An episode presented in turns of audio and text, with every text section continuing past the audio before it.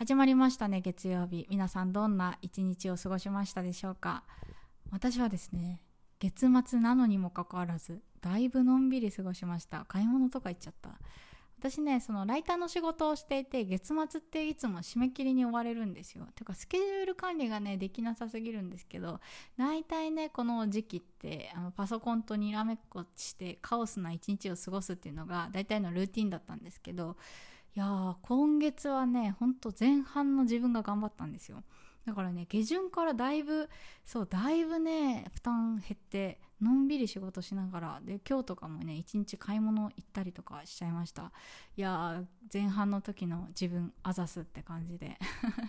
でね今日はイオンに行ってそう水着を買ってきました。イオンってねあのイオンですよ。あの日本の。あのベトナムね意外と日系のもの多いんですよね。そのイオンもそうだしホームセンターの港南とかもあるしあとユニクロは去年できたし、えー、無印はね、えー、7月の頭にできるんですよ。だからそう思うとね本当に日本のアイテム買いやすくてねやめっちゃ便利だなって 海外とは思えないぐらい便利だななんて思ってます。でねあの今日水着買ったんですけどそう私ね来月末にプール付きのお家に引っ越すことになって、まあ、これラジオでねお話ししたんですけどそういえばね水着持ってなかったんですよ。今までねずっとラッシュガードは持っていてそうラッシュにまあヨガとかのブラトップとかねああいうので泳ぐことが多かったんですけどそうこれを機にちゃんと水着買おうと思ってそうイオンにねナイキがあるんですけどそうナイキに行っててあの水着を買ってきました。いやー来月がね楽しみだなって思いながら、うん、新しいアイテム迎え入れるとやっぱワクワクしますね。はい。ということで前置きが長くなってしまいましたが今日も早速お話ししていきたいなと思います。はい。この番組は東南アジアでミニマルライフを送っているアラサー女子マヤが海外生活のリアルや持たない暮らしの様子についてゆるゆるトークしていきます。で今日のテーマはですねミニマリストのワードローブということでどうやって服選んでるっていう話をしたいなと思います。私ね洋服、えー、オールシーズンで19着ですね。まあもちろんこれね19着しか着ないみたいに風に決めてるわけじゃないので前後はします。前後するんですけど今のところね19で収まってるますね。でこれねえっ、ー、とねなんでかっていうと多分自分の中でね洋服を選ぶ基準っていうのが決まっていてでそれに合わせて買っているから結構物が少ないというか洋服少ないんですね。で今日はちょっとそんなあの私の選ぶ洋服の基準についてお話ししたいなと思います。私ね洋服を選ぶ基準3つあってまず1つ目クローゼットの中が喧嘩しないかどうか。2つ目オールシーズン着るイメージができるかどうか。そして3つ目もう一度買いたい服かどうか。です。大体これでね、えー、選んでいます。まず1つ目のねクローゼットの中が喧嘩しないかどうか。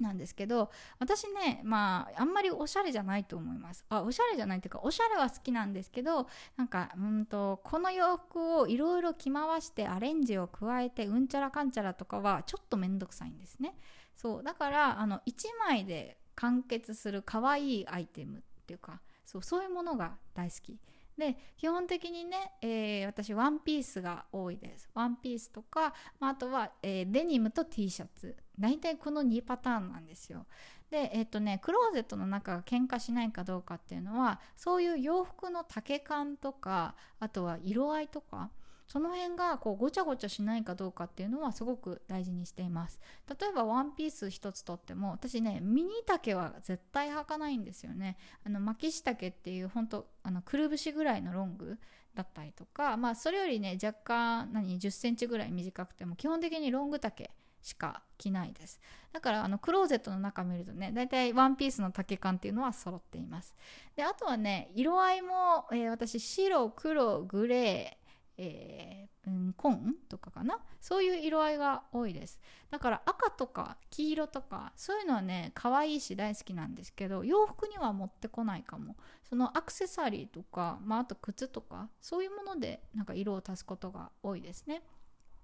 でこのねなんか洋服っていうのは自分的にその、まあ、今ベトナムに住んでいるからっていうのもあって結構暗い色が多いです。あのすごいね泥が跳ねたりとかなんかすぐ汚れたりするんですよバイク乗ったりして。だからやっぱりねなんか可愛いアイテムとか、あのー、白とか、うん、なんかベージュとか大好きなんですけどあんまりそういうもの着ちゃうとねすぐ汚れてダメにしてしまうので暗めの色が多いです、まあ、白いアイテムもね T シャツが1枚あるんですけど1枚だけですね。そう。白い洋服大好きだけどやっぱり汚れてねすぐ捨てちゃうぐらいだったら、えー、と色合い気をつけて汚れないようにしようかななんて思ってそんな選び方方をしています。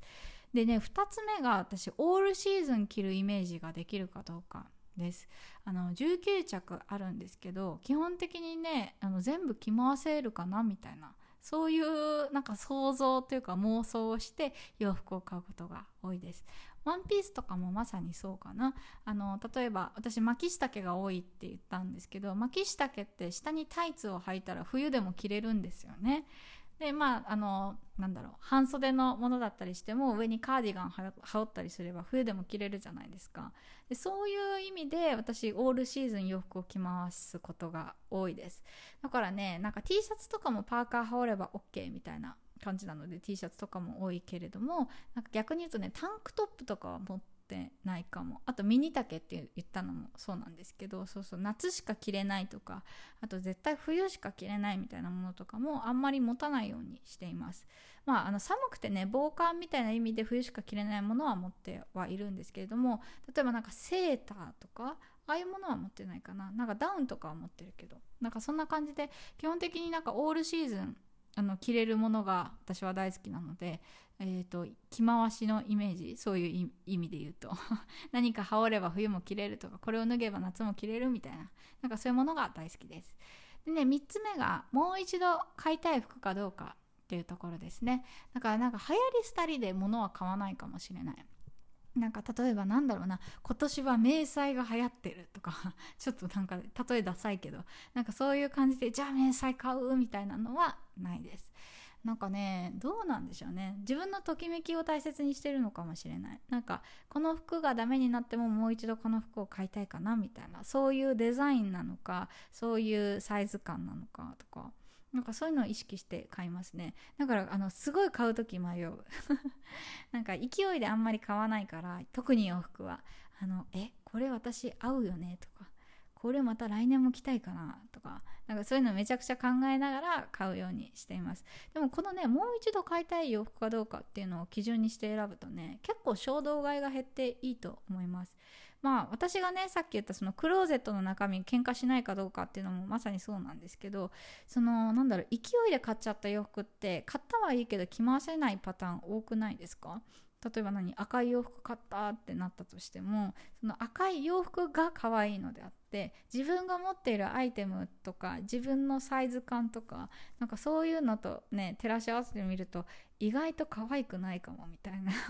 なんか結構ねそういうの失敗することが多いんですよね。だからなんかそのデザインに一目惚れして買うっていうのもまあ悪くはないんですけど洋服の場合ね付き合いが長いからもうちょっと慎重になった方がいいかなって思っていてなのでもう一度買いたい服かどうかっていう基準はめちゃくちゃ大事なんじゃないかなと思います。まあ私的にねそのあのその私が洋服を選ぶ時ってそのズボラファッションなので1枚で完結するものとかもしくはもう本当にデニムと T シャツみたいなそういうノリなのであのなんだろうな女子ぽいというかあの着回してなんぼみたいなそういうおしゃれファッションとかではないんですけどそうあのなんだろうできるだけ洋服を減らしたいとかあの洋服を減らしてコーディネートを組みたいとかなんかそういう方がもしいらっしゃったらね今言った3つの基準っていうのを意識されるといいと思います。1つ目がクローゼットの中が喧嘩しないかどうか。2つ目がオールシーズン着るイメージができるかどうか。そして3つ目がもう一度買いたい洋服かどうかです。是非参考にしていただければと思います。ということで今日も最後まで聞いていただきありがとうございました。ではまた。バイバイ。